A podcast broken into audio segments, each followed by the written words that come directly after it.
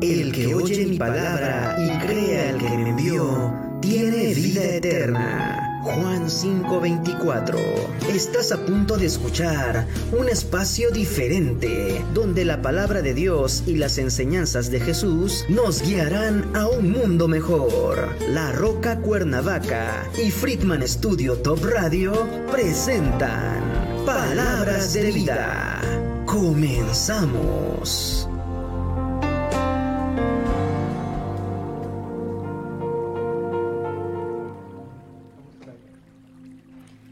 Amigos, buenos días. Mi nombre es Jiménez Serrano y estamos en el programa Palabras de Vida. Tal vez algunos de ustedes me recuerden del programa que es los martes a las 2 de la tarde Moviendo Montañas con Vane Bravo. Si ustedes no han tenido la oportunidad de escuchar ese programa, los invito a que lo hagan porque es buenísimo. Y la verdad es que estoy extrañando a Vane, pero hoy me tocó estar solita en este programa. Y creo que en estos programas lo que intentamos es pues dar mensajes mensajes de aliento, mensajes que nos refresquen como cristianos, que nos alienten y que pues que nos ayuden en nuestro caminar con Cristo, ¿no? Entonces, mientras yo venía aquí y me atoraba en el tráfico y etcétera, etcétera, eso era algo que yo le pedía a Dios, ¿no? Que a través de estas palabras, ustedes y yo pudiéramos tener un momento en el que nos pudiéramos detener, pudiéramos tener como un breve momento de y de reflexionar en quién es Dios, de reflexionar lo que ha hecho Él en nuestras vidas y pues a final de cuentas cobrar, cobrar esa vida que viene de tal reflexión. Y yo soy miembro de, de la iglesia La Roca Cuernavaca y tenemos un grupo de jóvenes padrísimo, entonces también los invito a que se unan a nuestro grupo de jóvenes. Y como parte de todo esto, el, el tema que a mí me tocó era la importancia de Dios en los jóvenes.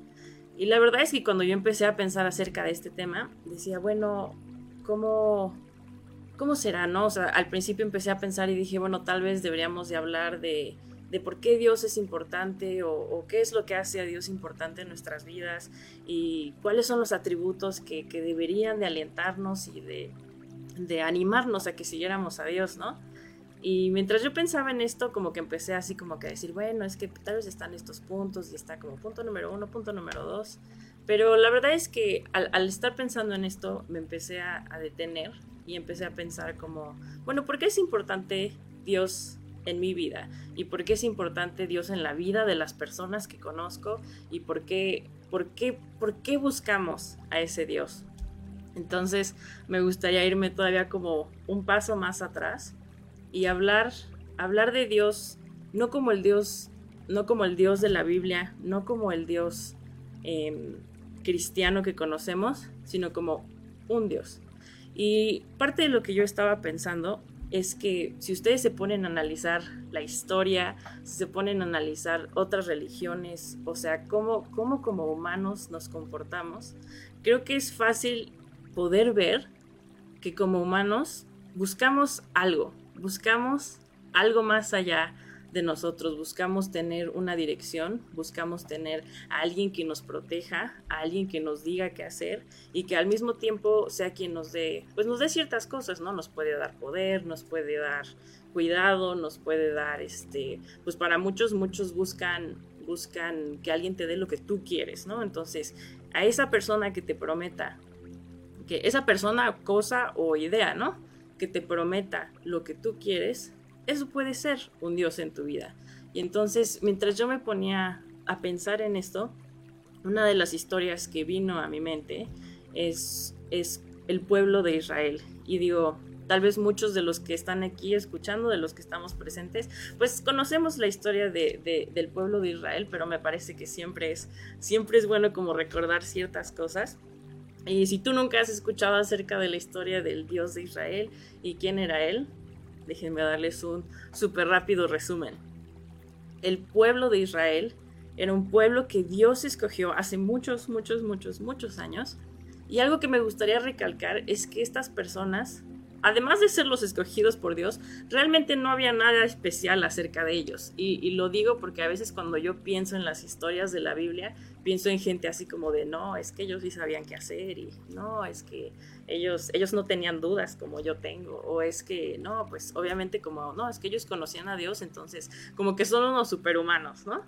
Y la verdad es que, pues no, eran gente muy, muy normal, gente como tú y como yo, y gente que tampoco conocía como todas las respuestas de la vida, ni, ni sabían que era, no sabían qué era lo que iba a pasar después, ¿no? Cuando nosotros leemos la Biblia a veces es fácil decir como de, ay, pues obviamente les iba a pasar eso, obviamente, etcétera, etcétera, pero cuando tú estás viviendo ahí, tú no sabes lo que va a pasar después. Entonces, este pueblo había, había sido escogido por Dios y a través de la desobediencia, de muchas, muchas, muchas cosas, acabaron siendo esclavos en Egipto. Y cuando ellos acabaron siendo esclavos en Egipto fue un periodo de mucho dolor, fue un periodo en el que muchos de ellos murieron, en el que, en el que fueron esclavos, y así como ustedes se lo imaginan, en el que los golpeaban, los forzaban a trabajar, si un día de repente decían, bueno, ahora tu carga de trabajo va a ser siete veces más, ¿no? cualquiera de nosotros, aún teniendo, aún nosotros en nuestra sociedad, teniendo un trabajo normal en el que pues trabajamos, no sé, tal vez ocho horas al día, tu jefe te dice, es que necesitamos que te quedes porque necesitamos entregar este proyecto, y se siente bien feo, la verdad, ¿no?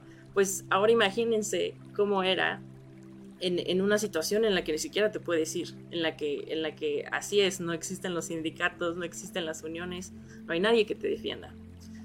Y durante todos esos años de mucho dolor, eventualmente Dios, Dios escucha su clamor, Dios escucha la dolencia en la que estaban viviendo y los saca de esa, los saca de Egipto y les promete llevarlos a una tierra.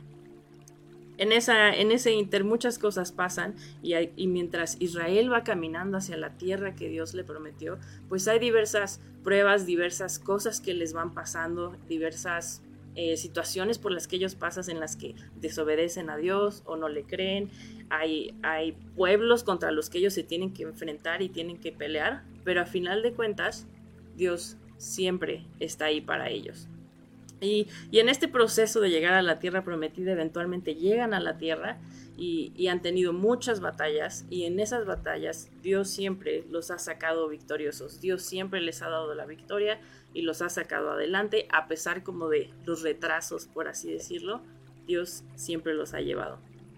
Y, y es en este momento en el que Israel está en la tierra, han tenido muchas peleas, siguen tratando de avanzar. Y ahí ellos realmente no tenían un rey, no existía un rey. Y entonces a pesar de todo lo que habían vivido, a pesar de cómo Dios había provisto para todas sus necesidades, ellos van con uno de los profetas y le piden un rey. Y esta historia, esta historia específicamente de la que voy a hablar, está en Primera de Samuel, capítulo 8. Entonces, si ustedes leen todo esto, el pueblo de Israel va y le pide al profeta Samuel, queremos que nos des un rey. Y específicamente lo dicen en el versículo 5, donde le dice, Ah, mira Samuel, le dieron, ya eres anciano y tus hijos no son como tú. Danos un rey para que nos juzgue, así como lo tienen las demás naciones. Y, y volvemos al mismo punto, ¿no? Ellos querían un rey, porque todas las demás naciones tenían un rey. Y, y, regreso, ¿no? Como que como humanos nosotros buscamos tener a alguien. Esa palabra, la palabra donde dice alguien, buscamos a alguien que nos juzgue, así como las demás naciones. El juzgar, esa palabra significa alguien que establezca las leyes, alguien que decida cuando hay una cuando hay un desacuerdo, así como cuando ustedes van a un tribunal, ¿no? Son juez decide, tú tienes la razón, tú no tienes la razón. Y alguien que sea capaz de ejecutar esas leyes y de dar un castigo o un premio, ¿no? O sea, como dar una consecuencia a lo que está pasando. Y este pueblo, que durante muchos años, ya llevaban más de 40 años, sin un rey, a final de cuentas le empezaron a pedir un rey al profeta Samuel. Y todo esto se los quiero decir, porque mientras yo pensaba, me puse a pensar y, decía, tal vez la pregunta no es, ¿por qué es Dios importante para los jóvenes, sino más bien es Dios y Dios con D minúscula, un Dios, es importante para ti, te guste o no, tú tienes un Dios porque naturalmente buscamos a alguien que dicte las cosas que hacemos, a alguien que nos que nos diga qué hacer, alguien que nos dé lo que necesitamos. Eso naturalmente lo buscamos. Entonces, tú como joven tienes un Dios. La pregunta es, ¿a qué Dios estás siguiendo? Y déjenme, déjenme les explico un poco más. Cuando yo creo que pensamos en estas cosas, como que nosotros buscamos algo que nos dé lo que queremos o lo que necesitamos. Pero ese Dios también nos pide cosas a cambio. Y en este ejemplo, específicamente hablando de los jóvenes, creo que podríamos hablar de, ciertas cosas, pero me quería enfocar en algunas. Y por ejemplo, las, las adicciones, ¿no? Las drogas. ¿Qué, ¿Qué, a una persona que está en una adicción, si ustedes conocen a alguien, si han visto, si a ustedes les ha pasado, ¿cómo podría ser eso un Dios en tu vida? Bueno, pues la respuesta en cierta manera puede ser muy simple porque tú buscas un placer, buscas como irte de, de, esta realidad, tal vez lo que has vivido es muy doloroso, tal vez no te gusta acordarte y a final de cuentas buscas algo que te pueda dar que te pueda dar paz que te pueda dar paz en ese momento, que te haga olvidarte de las cosas. Tal vez estás buscando algo que te haga sentir súper emocionado y que te haga sentir feliz y contento y no estás pensando en ninguno de tus problemas, sino al contrario, ¿no? Estás experimentando un gran placer. A final de cuentas, eso es lo que las drogas te dan y sí te lo dan. Pero también te piden algo a cambio. ¿Y qué es lo que te piden a cambio? Pues todos hemos visto las historias, ¿no? En las que mientras tú te adentras más en esas cosas, en ese momento también te empiezan a pedir de ti. ¿Y qué es lo que te piden? Pues normalmente tu salud es lo primero que se va ahí, ¿no? Sí te dan este placer, pero a final de cuentas, pues físicamente, físicamente tu piel se puede empezar a secar, tus dientes empiezan a mancharse, tu cuerpo no empieza, deja de funcionar más bien como debería, eres más susceptible a enfermarte, etcétera, etcétera, ¿no? Pero también no solamente es el aspecto físico, sino en un aspecto emocional, personal. Esas cosas también te empiezan a pedir y qué es lo que te piden, pues si, si tú has conocido a alguien que está, que está en una situación como esta, por ejemplo, por tratar de, de seguir, por tratar de obtener más de eso, ¿qué empieza a pasar? Muchas veces las relaciones que tienes en tu familia pues empiezan a ir con eso porque tu familia te dice, oye, no, no vayas, o, no me gusta verte así, o, te estás lastimando. E inclusive tú a través de esto los empiezas a lastimar a ellos, ¿no? Tal vez, tal vez si tú como joven en tu casa, ¿no? O sea, le puedes robar dinero a tus papás y, y, vas y lo gastas en drogas o a tus amigos, ¿no? Se te acaba el dinero y entonces necesitas conseguir más y vas y haces cosas que lastiman a la gente que está a tu alrededor y a final de cuentas que produce que te, que te empieces a sentir cada vez más y más solo.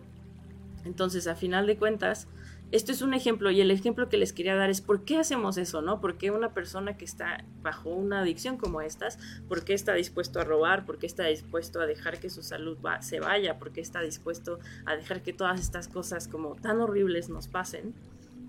Y la razón es pues porque al final de cuentas te da algo y te da algo que estás buscando y algo que para ti es lo más importante. Y se los digo, puede ser el placer, puede ser el, irte, puede ser como esa paz que te da, ¿no?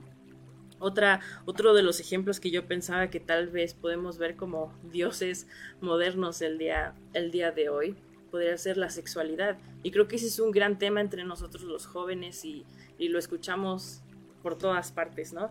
Y volvemos al mismo punto, ¿no? ¿Qué es, qué, ¿Qué, es lo que nos hace irnos y decir, ah, es que esto está padrísimo? Porque, digo, mucha gente lo hace y nosotros mismos lo hacemos, ¿no? Aunque seamos cristianos, tenemos tentaciones y, y estas cosas son cosas que nosotros hacemos, ¿no? Entonces, vemos la sexualidad y tú piensas y dices como, no manches, es que esto, esto está padrísimo, ¿no? Y yo puedo ser quien yo quiera hacer y puedo, puedo obtener placer en cuanto yo lo quiera obtener. Y porque alguien me va a decir cómo debería de tratar mi cuerpo, porque alguien me debería decir cómo tratar el cuerpo de alguien más. ¿no? A final de cuentas, esto me hace sentir bien, me hace, lo disfruto, ¿no? Y entonces, volvemos al mismo punto, en este tú lo estás disfrutando, te está dando algo que a ti te gusta, pero la pregunta es, ¿qué te pide a cambio? Y este no es el caso de todo el mundo, yo lo sé, pero de todas maneras, ¿qué te pide a cambio? Pues personalmente, cada vez que te involucras con alguien, cada vez que, tienes un encuentro con alguien, a final de cuentas, parte de ti se queda con ellos y parte de ellos se queda contigo también. Entonces, ¿tú quieres tener parte de ellos todo el tiempo o tú quieres dejar parte tuya con alguien que a final de cuentas se puede ir y en la vasta mayor parte de los casos se van las personas? No, no es alguien que se quede, no existe ese compromiso y digo, aun cuando existen los compromisos a veces se pueden romper. Imagínense aún cuando esos compromisos no existen. Y estos ejemplos que les doy como de dioses modernos, de dioses que, hoy en día creo que hemos decidido seguir, pues digamos que son ejemplos negativos, ¿no? Pero al final de cuentas existen otras cosas a las que nosotros le podemos, nos podemos entregar, que vendrían siendo como dioses buenos, por así decirlo, en el sentido de, tú puedes estar luchando por una causa, tú puedes estar, estar teniendo una buena intención, pero a final de cuentas eso se convierte en un Dios en tu vida. ¿Cómo se convierte en un Dios en tu vida? Porque eso toma el lugar de Dios, quita a Dios de primer lugar en tu vida, pones a eso y entonces eso empieza a dictar qué es lo que tú vas a hacer, cómo lo vas a hacer y a final de cuentas te va a pedir algo a cambio. En mi caso yo les puedo decir que para mí en algún momento el ministerio y el hacer cosas tal vez como esta o, ser líder o etcétera, etcétera, se empezó a volver un Dios para mí y eso empezó a ser a lo que yo empecé a servir. Y era algo cristiano, era algo bueno, era algo que la gente celebraba y la verdad es que tal vez eso puede ser como mucho más peligroso porque porque es algo bueno. No nadie te dice, "Oye, no, no vayas y sirvas." Al contrario, ¿no? La gente te anima a que vayas a servir. Pero el punto es en dónde está tu corazón. Y, y retomando un poco esta historia del pueblo de Israel, el pueblo de Israel pedía a un Dios, como se los decía, y le decía, Dios, danos un Dios para que Él juzgue en nosotros como todas las naciones. Y entonces va el profeta Samuel, va con Dios y le dice, esto es lo que el pueblo me está pidiendo y esto es lo que ellos quieren hacer. Y se me hace fascinante como la respuesta de Dios, porque básicamente, no se los voy a leer todo porque esto es todo un capítulo, pero básicamente Dios le responde a Samuel y le dice, Samuel, no te están rechazando a ti, me están rechazando a mí. Y esto es lo que este pueblo ha hecho desde el primer día, ¿no? Yo proveo para ellos, yo les prometo que los voy a sacar de la esclavitud, que, les voy a dar lo que sus lo que ellos anhelan, ¿no? Los, los, voy a traer a una tierra en la, que va, en la que va a fluir la leche y la miel, en la que va a haber gran bendición. Pero a final de cuentas, pues el pueblo de Israel siempre quiere hacer lo que ellos quieren hacer, ¿no? O, o dudan de Dios. ¿Por qué no nos está dando lo que queremos ahorita? O de seguro ya nos dejó, o deberíamos de regresarnos a Egipto porque Él ya no nos está dando estas cosas, ¿no? Y entonces Dios le está diciendo estas cosas a Samuel y después le dice, adviérteles les voy a dar un rey porque me lo están pidiendo, pero adviérteles quién va a ser este rey. Y todo esto es una lista, lo pueden leer a partir del versículo, en primera de Samuel, a partir, primera de Samuel 8, a partir del versículo 11. Y esta es una lista, pero, por ejemplo, esta lista dice, esta es la manera en que un rey gobernará sobre ustedes, les dijo. El rey reclutará en el ejército a los hijos de ustedes y los asignará a los carros de guerra y a sus conductores y los hará correr delante de sus carros. En pocas palabras, los van a matar en la guerra, los va a poner a que peleen por ustedes y por ellos más bien y los va a mandar a la guerra y pues ahí ustedes sabrán, ¿no? Algunos serán generales y capitanes del ejército. Eso está padre, ¿no? Nos gustan las posiciones de poder, nos gusta poder que alguien nos diga, oye, tú estás en una posición importante. Pero otros serán obligados a arar y a cosechar los cultivos del rey, no sus cultivos, no los cultivos para el pueblo, no algo de lo que todos nos podríamos beneficiar, sino los cultivos para el rey.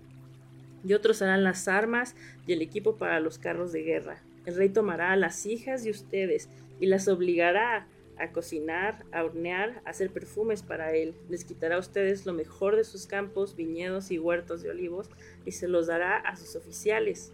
Tomará una décima parte de su grano y de sus cosechas de uvas y las repartirá entre sus oficiales y miembros de la corte.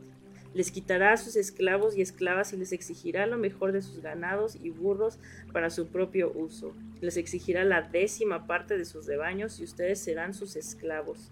Cuando llegue ese día suplicarán alivio de este rey, y que ahora piden, pero entonces el Señor no los ayudará. Y, y por ejemplo les digo, no leemos esta lista y a final de cuentas vamos a buscar un rey, pero la pregunta es, ¿cómo va a ser ese rey en nuestras vidas? Qué nos da y qué le vamos, qué nos pide a cambio. Entonces, retomando un poco el tema de la importancia de Dios en la vida de nuestros jóvenes, como les he estado diciendo, tenemos un rey, como jóvenes tenemos un rey, pero mi pregunta para ustedes es, ¿quién es ese rey?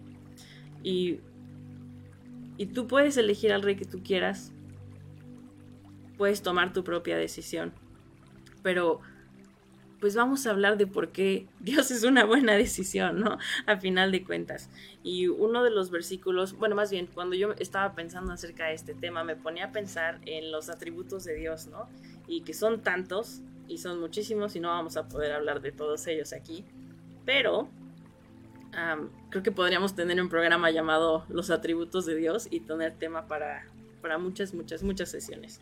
Pero uno de los versículos, que es uno de los versículos más padres en la Biblia, yo creo, está en Éxodo 36, me parece. Se lo busco. Éxodo 36, 4. No es cierto, les estoy mintiendo. Déjenme lo busco rápidamente. 36, 34, 6. 34, 6. Y este versículo dice, el Señor pasó delante de Moisés proclamando, ya ve, el Señor, el Dios de compasión y misericordia.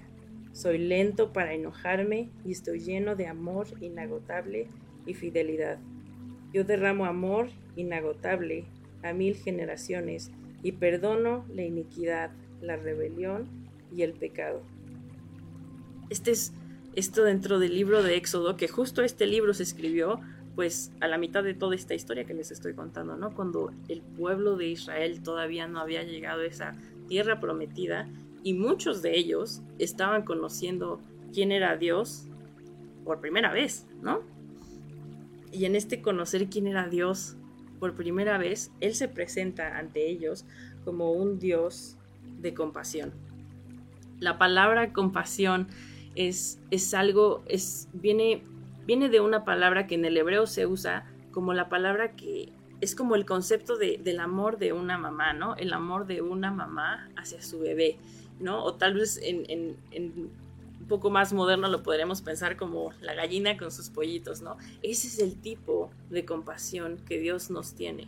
A Él le duele cuando nosotros nos dolemos, Él se alegra cuando nosotros estamos alegres, pero a final de cuentas no, no es ajeno a nuestro dolor, no es ajeno a las cosas que nos pasan.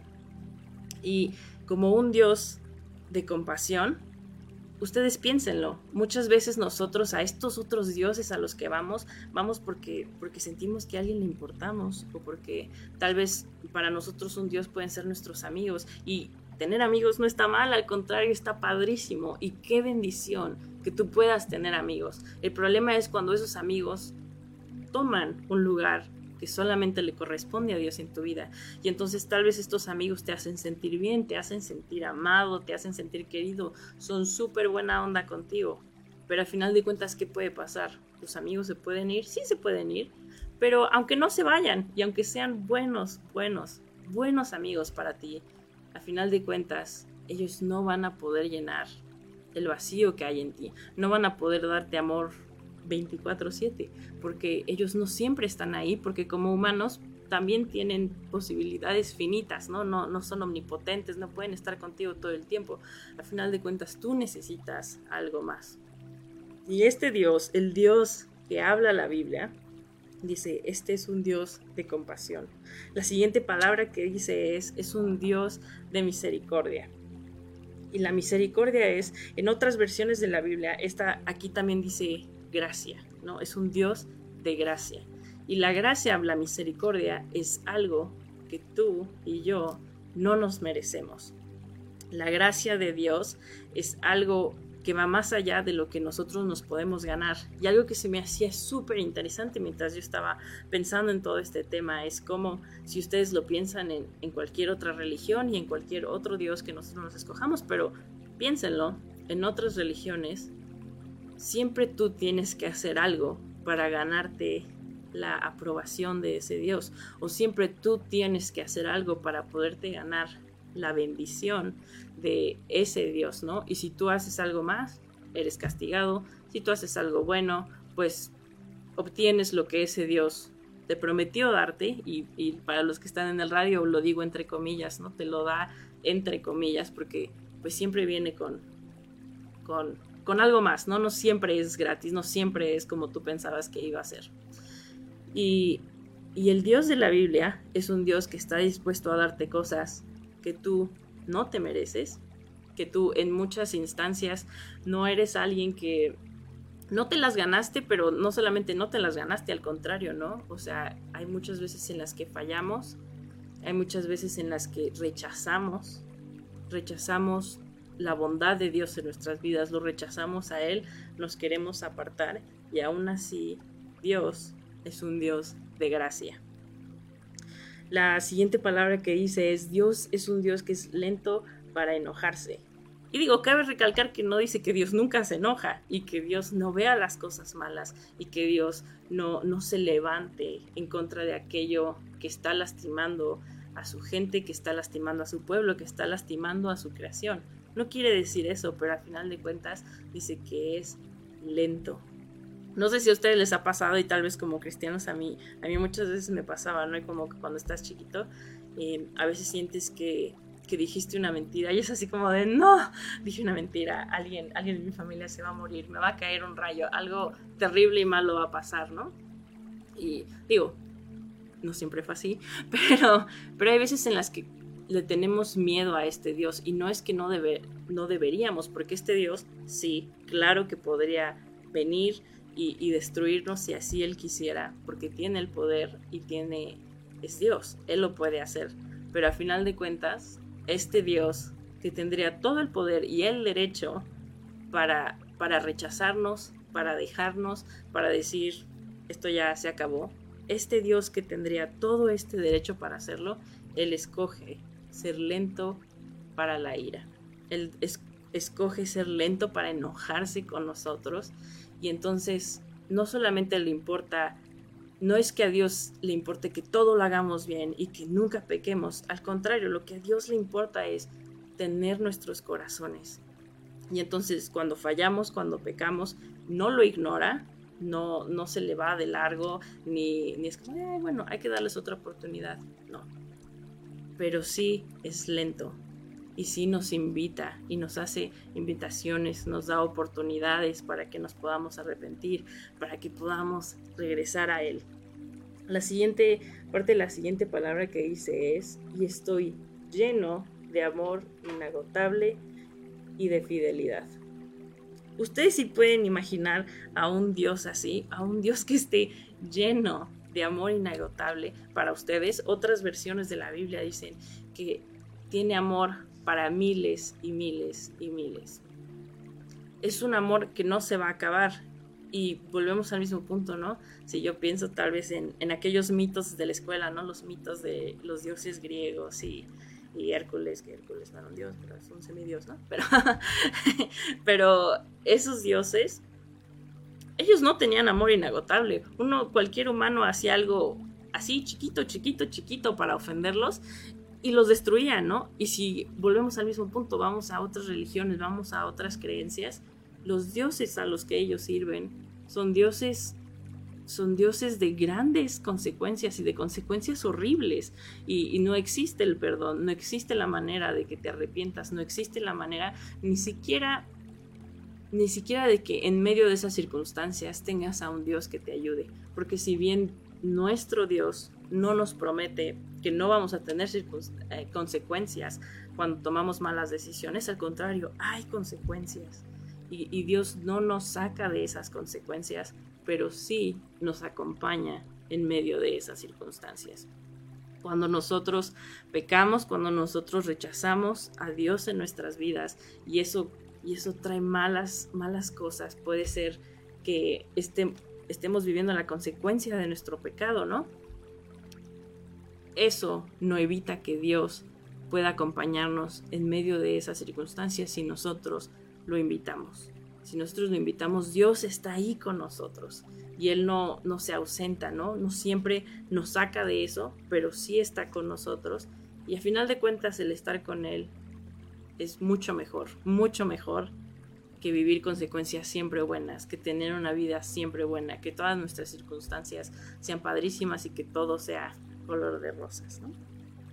La siguiente palabra que dice este versículo es que Dios es fiel. Y volvemos al mismo punto, ¿no? Si volvemos a la historia del pueblo de Israel, esta, esta historia en la que yo les estoy diciendo que Israel estaba pidiendo un rey, que ellos querían tener quien los gobernara, ya no querían escuchar directamente de Dios a través de los profetas, sino ellos querían tener un rey como las demás naciones. Esta no es la primera vez que pasa y no es la primera vez que el pueblo escogido por Dios rechaza a Dios. Pasa muchas veces, pasó muchas veces antes de esto, Dios los acababa de sacar de la tierra prometida y no de la tierra de Egipto, perdón, y los llevaba hacia la tierra prometida y ellos crearon un dios. Y este, dice la, la, Biblia, ¿no? Que se quitaron sus joyas, que se quitaron sus aretes, los fundieron y crearon un ídolo de un becerro.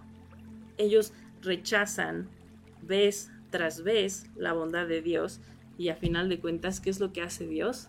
Dios es un Dios fiel y Dios dice, yo los escogí, yo los escogí y porque yo soy bueno, porque yo soy fiel, me voy a quedar con ellos, ¿no? No los voy a destruir, sí va a haber consecuencias, sí se fueron como esclavos a otras naciones, ya no solo Egipto, ¿no? Fueron esclavos de muchas otras naciones, pero a final de cuentas Dios siempre estuvo ahí para ellos. Y algo más que me gustaría que me gustaría decir a todo esto, ¿no? Es lo mismo. Cuando cuando Dios nos hace una invitación, nos hace una invitación a que nosotros estemos en una relación íntima con Él. Es el único Dios realmente que nos está ofreciendo, que nos está ofreciendo tener a alguien al que le importamos, alguien que tiene amor inagotable para con nosotros, alguien que sí se enoja, pero que es lento para enojarse, alguien que es fiel. Entonces, digo, cuando yo, cuando yo lo veo así y lo pienso de esta manera, digo, ¿por qué no, por qué no habría yo de querer tener un Dios así, no? ¿Por qué habría yo de quererme ir y seguir a otros dioses? ¿Por qué, por qué habría yo de querer estar bajo el mandato de alguien más? Y mientras yo estaba pensando en eso, volvemos a la historia que les estaba contando en Primera de Samuel capítulo 8, que me lo vuelvo a encontrar. Y en este capítulo 8, más adelante todavía, más adelante todavía, después de que el profeta Samuel le dice al pueblo, este es el tipo de rey que vas a tener, y como, y como lo leímos, era una descripción horrible, los va a obligar a hacer cosas horribles y les va a quitar lo que tienen y, van y ustedes van a tener que dárselo, porque no queda de otra, ¿no? Entonces, mientras Samuel está diciendo esto al pueblo, el pueblo contesta, aún así, todavía queremos un rey, dijeron ellos.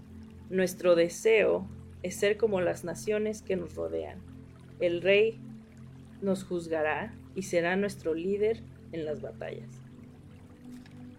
O sea, a final de cuentas, este pueblo el pueblo que había tenido la oportunidad de conocer de la bondad de Dios, dice, yo quiero ser como las demás naciones. Y creo que como jóvenes, y especialmente como jóvenes, ese es un punto súper importante para nosotros. Cuando nosotros vemos a nuestros amigos, cuando vemos a la comunidad, a las comunidades que están cerca de nosotros, ya sea en la escuela o en el trabajo, inclusive tu misma familia, ¿no? Para muchos, para muchos, y esto y esto no lo digo para hacerlo sentir mal y, ah, es que esto está horrible. Yo, eso nos pasa a todos.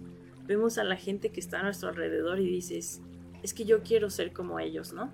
Ahorita todo lo que está pasando en las redes sociales entre los influencers y etcétera, etcétera, ¿de dónde, de dónde nace todo eso? ¿De dónde nace el querer ser o seguir a un influencer?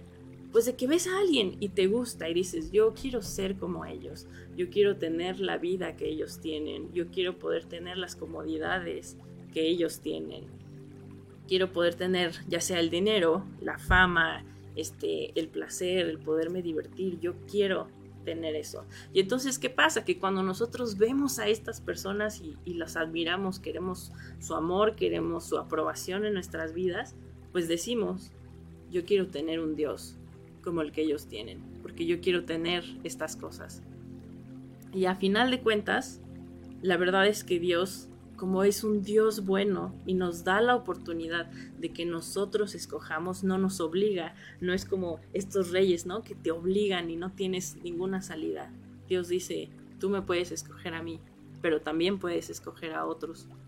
¿Y qué es lo que pasa?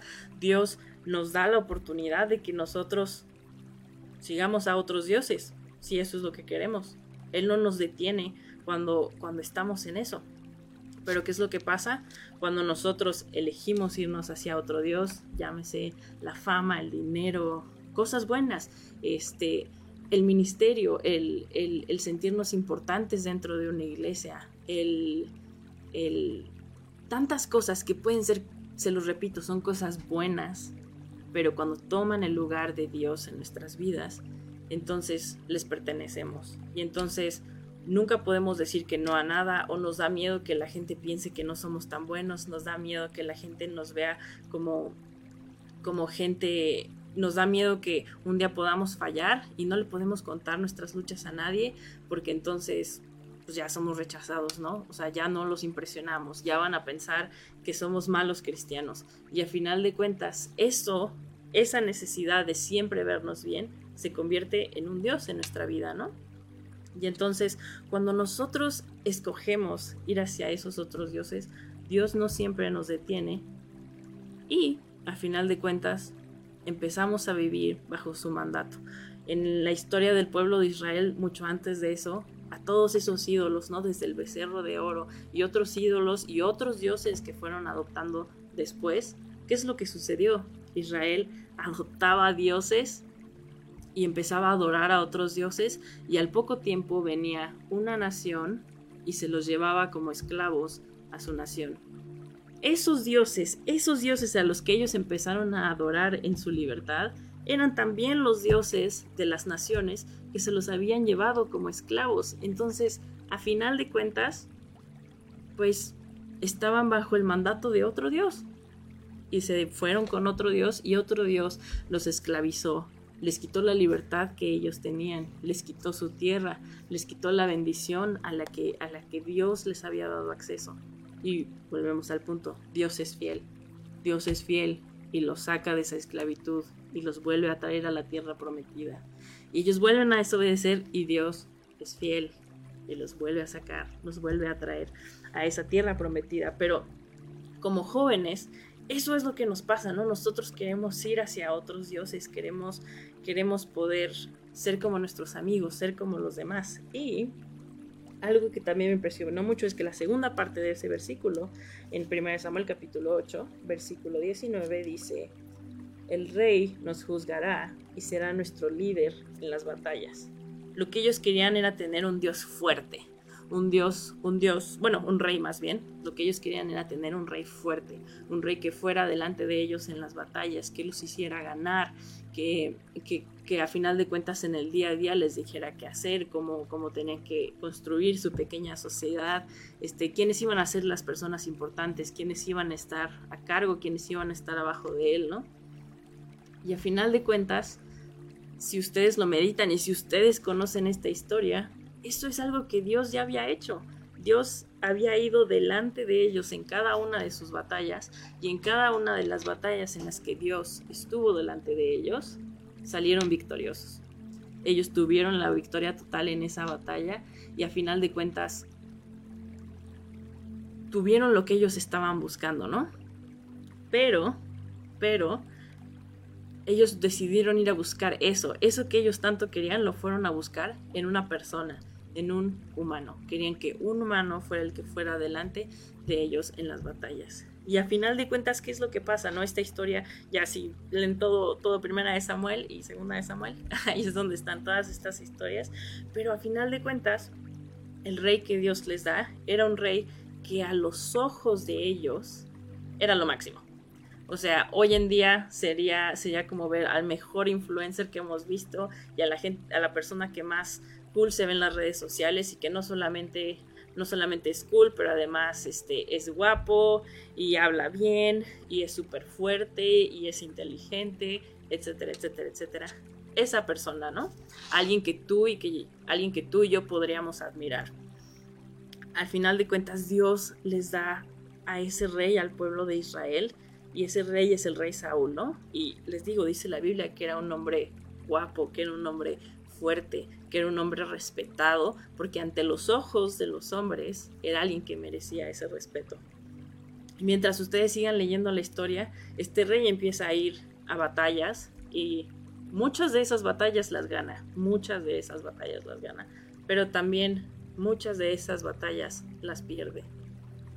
Y eventualmente, como acaba su historia, es el pueblo de Israel llega con un pueblo enemigo que era el pueblo de los filisteos. Y cuando llega a enfrentarse con este pueblo, ellos tienen un gigante, y este es un gigante al que el rey Saúl no pudo vencer. El rey Saúl y su ejército se quedaron días y días y días y días en el desierto sin poder hacer nada, porque no se podían mover, no podían avanzar, no se podían regresar, porque no podían vencer a este gigante. Y a final de cuentas, el rey, ese rey el pueblo de Israel escogió no les dio la batalla y ese rey murió, murió a manos de este pueblo, murió a manos de, em, murió en una batalla y no hubo nada que nadie pudiera hacer. Entonces, una vez más, como jóvenes, creo que muchas veces buscamos algo que ya tenemos en Dios o que ya podríamos tener en Dios. Yo creo que si como joven me pongo a pensar, ¿no? ¿Cuáles son las cosas que, que realmente me importan. Y obviamente hay muchas cosas que me importan, ¿no? obviamente soy un ser humano y la verdad es que sí me importa el dinero y me importa, me importa que la gente me, me quiera, me importa que caerle bien a los demás, me importa lo que los demás piensen. Claro que sí me importa, pero eso no es un Dios en mi vida y no es lo que determina todo. Si a alguien no le caigo bien, pues la verdad es que sí siento feo, pero pero eso no quiere decir que voy a cambiar todo lo que estoy haciendo o que voy a cambiar para poder agradar únicamente a esa persona. Pero cuando uno está con Dios, ¿qué es lo que realmente te importa, no? Y para mí es muchas veces el como poder tener la seguridad de que tengo a alguien que nunca me va a fallar, de que tengo a alguien que cuando yo lo necesite siempre está ahí y aun cuando yo siento que no lo necesito y cuando yo siento que yo soy lo máximo y puedo hacer las cosas sin Dios, Dios es paciente conmigo. Dios está ahí para acompañarme en esos momentos. Entonces, a todo, realmente todo este tema y, y, de lo que yo más les quería hablar era de esto, ¿no? Es la importancia de Dios en los jóvenes Dios es súper importante, pero es súper importante porque tú y yo ya tenemos un Dios en nuestras vidas. Y mi pregunta para ustedes sería, ¿a qué Dios estamos siguiendo? Porque podemos seguir al Dios de la Biblia que dice que es, que es compasivo, que es misericordioso, que es lento para enojarse, que tiene amor inagotable y que es siempre fiel. Podemos seguir a este Dios o podemos seguir a otros dioses, otros dioses que nos prometen fama, que nos prometen dinero, que nos prometen amor, que nos prometen em, poder, nos prometen muchas cosas y ninguna de esas cosas es mala necesariamente, pero ¿qué te pide tu Dios a cambio? Tu Dios te pide que dejes a las personas a las que amas, tu Dios te pide tu salud física, tu Dios te pide tu salud emocional, tu Dios te da lo que buscas, pero ¿qué te pide a cambio? Te estás quedando cada vez más vacío tratando de seguir a este Dios, te estás quedando más vacío tratando de agradar o, tal vez en tu, en, tu, en tu querer conseguir amor, en tu querer ser aceptado, te estás dejando ir y cada vez te sientes más solo. ¿Qué te está pidiendo tu Dios? ¿Qué estás tú pidiendo de ese Dios? ¿Y qué te está pidiendo ese Dios a cambio? Entonces, pues realmente nada más para cerrar, me gustaría, me gustaría invitarlos a que mientras estamos meditando en esa decisión y que estamos meditando en cuál es, cuál es el Dios de mi vida y cuál es el Dios al que yo quiero seguir, los invitaría a que busquen en la Biblia el carácter de Dios y como les decía, ¿no? ¿Cuáles son las cualidades y cuáles son sus atributos? El versículo que yo les leí es un versículo en no sé cuántos versículos hay en la Biblia, pero son muchos. Entonces, busquen cuáles son las características de Dios. Dios es un Dios bueno, Dios es un Dios compasivo, Dios es, es un maestro, Dios es un sanador, etcétera, etcétera. Todo eso está en la Biblia y ustedes lo pueden encontrar. Y mientras más conocen a Dios, más se dan cuenta de a quién le pertenecen y de quién son ustedes. Y finalmente, me gustaría hacerles, hacerles una invitación y tal vez una súper, súper breve reflexión. Les sigo diciendo finalmente, ¿verdad? Pero dime ver a todo esto. Ya se nos va a acabar el tiempo. Pero, este, si ustedes no están seguros de quién es su Dios, o tal vez ustedes ya han decidido y ustedes dicen, no, yo quiero que el Dios de la Biblia sí sea mi Dios, o yo ya tomé esa decisión, eso está padrísimo. Y yo les invitaría nada más a que reflexionen en eso. ¿Por qué, ¿Por qué en ese momento, cuando tú decidiste invitar a Dios a tu vida, por qué lo hiciste? Porque siempre, siempre es bueno recordar por qué elegimos a Dios, ¿no? Y si a final de cuentas Dios no es ese Dios en tu vida todavía y te das cuenta de que tú tienes a otros dioses y quieres dejar a esos dioses y regresar a quien es el verdadero Dios, entonces yo te invitaría a que le dijeras eso a Dios, y que en donde tú estás pudieras cerrar tus ojos y decirle eso a Dios, decirle, Dios, yo he tenido a otros dioses, yo he servido a mí mismo, al dinero, a la fama, muchas otras cosas. Pero yo quiero estar bajo tu mandato. Yo quiero que tú seas mi Dios y yo quiero buscarte a ti. Yo les invitaría a que hicieran eso. Si ustedes necesitan ayuda, si quieren preguntar cómo, cómo funcionan estas cosas, si quieren que alguien los acompañe, entonces pueden escribirnos un mensaje, nos pueden visitar en la iglesia La Roca. Estamos los domingos, ay, los sábados también, a las 11 de la mañana.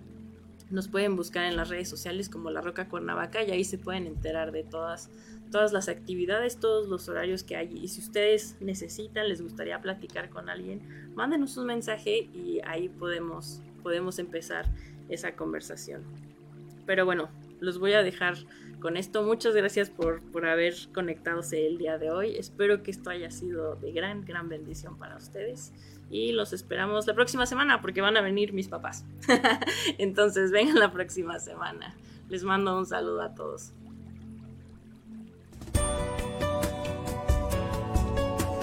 Llevamos hasta ti la palabra de Dios que reconforta y da paz y amor a cada uno de nosotros. Te esperamos en la próxima emisión. Gracias por sintonizar Palabras de Vida por Friedman Studio Top Radio, la radio que se escucha y se ve.